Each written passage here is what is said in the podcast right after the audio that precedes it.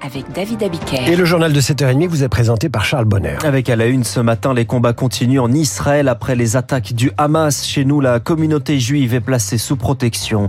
C'était l'une des mesures phares de la réforme des retraites. La pension à 1200 euros entre en vigueur aujourd'hui. Et puis la France veut faire des Paralympiques un vrai rendez-vous de sport l'an prochain.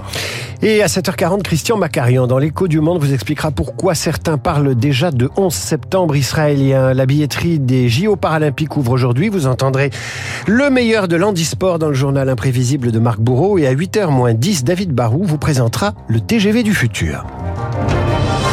Une sécurité renforcée devant les écoles et les lieux de culte juifs. C'est le cas en Allemagne, au Royaume-Uni, aux États-Unis, mais aussi en France face au risque d'attentats après les attaques ce week-end en Israël, les incursions, les enlèvements et les meurtres des forces du Hamas qui pourraient inspirer ici des actes antisémites. C'est le reportage de Victor Fort.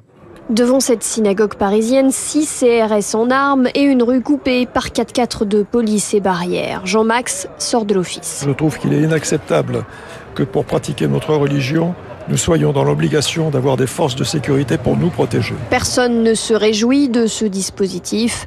Gilles.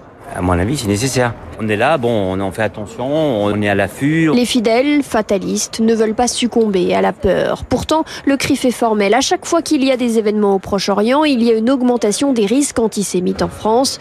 Jonathan Arfi, son président. Bien sûr, il y a toujours une, une crainte, c'est celle de l'effet de répétition, de l'effet d'entraînement, que euh, soit des cellules dormantes décident de, de repasser à l'action, soit des esprits faibles se sentent inspirés par ce qu'ils auront vu depuis l'année 2000, qui correspond au début de la seconde intifada au Proche-Orient, par an enregistré en commissariat, on a quelques centaines d'actes antisémites. C'est l'idée qu'en s'attaquant à des juifs de France, eh bien, on va venir venger les enfants palestiniens ou je ne sais quelle réflexion dans la tête d'esprits faibles. Le dispositif sécuritaire renforcé devant les synagogues et les écoles juives du pays est maintenu pour au moins 15 jours 24 heures sur 24. Et ce soir à 18h30, le CRIF appelle un rassemblement à Paris en soutien à Israël où 700 personnes sont mortes, 400 à Gaza dans les représailles.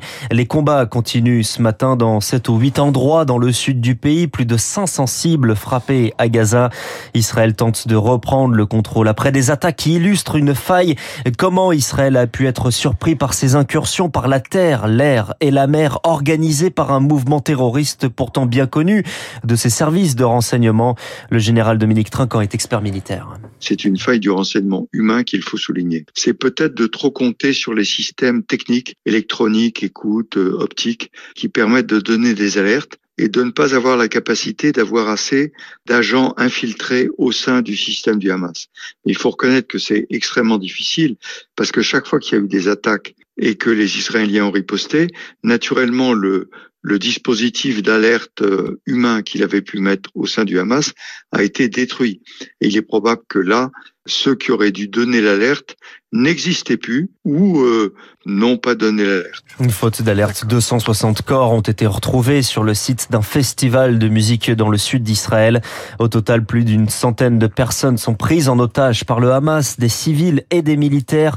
Les zones proches de Gaza vont être évacuées à partir d'aujourd'hui.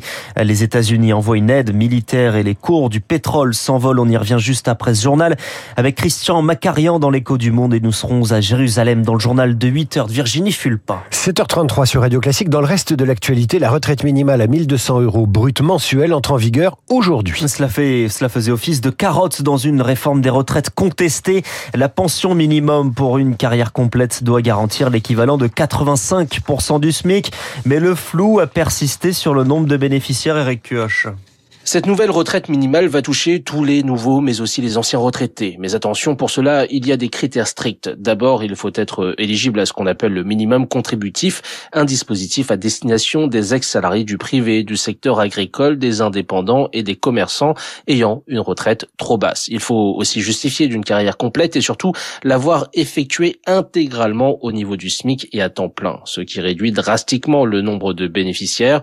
Selon les calculs du Sénat, 250 000 retraités actuels toucheront cette retraite minimale à 1200 euros brut mensuels et seuls 20 000 nouveaux retraités par génération pourraient y prétendre. En revanche, les pensions d'un million huit cent mille retraités seront effectivement revalorisées jusqu'à 100 euros, mais cela dépend de votre durée de cotisation. L'étude d'impact réalisée par le gouvernement lui-même estime que la hausse se situe entre 70 et 80 euros mensuels en moyenne. Le calendrier est maintenu, le débat est clos. Elisabeth Borne maintient le calendrier d'interdiction de louer des passoires thermiques, les logements classés G à partir de 2025. Son ministre de l'économie Bruno Le Maire évoquait il y a quelques jours des assouplissements. En Corse, une dizaine d'habitations et l'ancien centre des impôts d'Ajaccio visés par des explosions hier soir qui n'ont pas fait de blessés.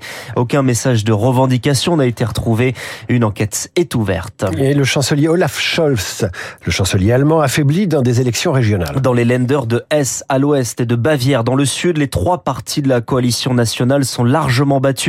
La droite CDU et CSU est devant, l'extrême droite de l'AFD est en hausse, deuxième dans les deux scrutins. Un revers donc électoral pour Olaf Scholz qui accueille aujourd'hui Emmanuel Macron pour un séminaire intergouvernemental à Hambourg, dans le nord. En Afghanistan, un séisme ce samedi a fait plus de 2000 morts. L'épicentre est à une trentaine de kilomètres de Herat. Les recherches continuent aujourd'hui. La billetterie des Jeux paralympiques ouvre aujourd'hui. Oui, plus de 2 millions et demi de tickets, moins cher que pour les épreuves valides, car les épreuves paralympiques sont moins considérées. Le comité d'organisation voudrait que ça change, veut donc renforcer l'engouement. Une journée paralympique, la deuxième, se tenait hier place de la République en présence d'Emmanuel Macron et de Johan Tritz pour Radio Classique. On vous propose un petit match de 25 minutes et ensuite ceux qui veulent essayer, on va vous inclure sur le terrain. Une petite démonstration de baskin, du basket inclusif proposé dans l'un des stands de la journée des Jeux paralympiques sous les regards de nombreux curieux comme Sybille, venu un peu par hasard. On a vu qu'il y avait ça aujourd'hui, donc on s'est dit pourquoi pas, ça peut être intéressant et ça permet d'être plus conscient des, difficultés des sportifs et après de, pourquoi pas aller voir des matchs ou regarder les, les, Jeux paralympiques. Promouvoir les disciplines en proposant de se mettre à la place des athlètes en e-sport, c'est bien le but de cet événement et c'est loin d'être facile, nous explique Léa qui a fait du volet assise. Bon bah c'est bien lorsqu'on nous envoie le ballon dans l'axe, mais dès qu'il faut se déplacer, c'est un peu plus compliqué, oui. Erwan et Valérie viennent tout juste de sortir du tennis fauteuil, fatigués mais conquis. Je transpire. Il y a la sensation d'être assis et de devoir finalement gérer son corps et son, et son fauteuil pour arriver à taper dans la balle, c'est autre chose. Surtout lorsque l'on défie la numéro 1 mondiale chez les juniors, Xenia Chasteau.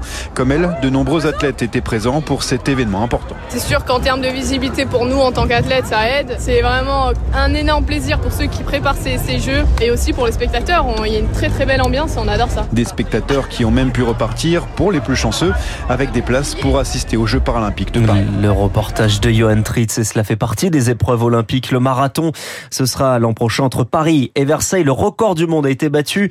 Hier, à Chicago, le Kenyan Kevin Kiptom a couru les plus de 42 km en 2 heures et 35 secondes. C'est plus de 21 km à l'heure. Hein. C'est vrai, vous feriez ça, vous, un marathon euh, Un marathon dont je suis incapable. Alors, ah ouais. Encore moins 21 km à l'heure. Allez, un petit 100 mètres, une course d'obstacles. Euh, prochain journal à 8 heures.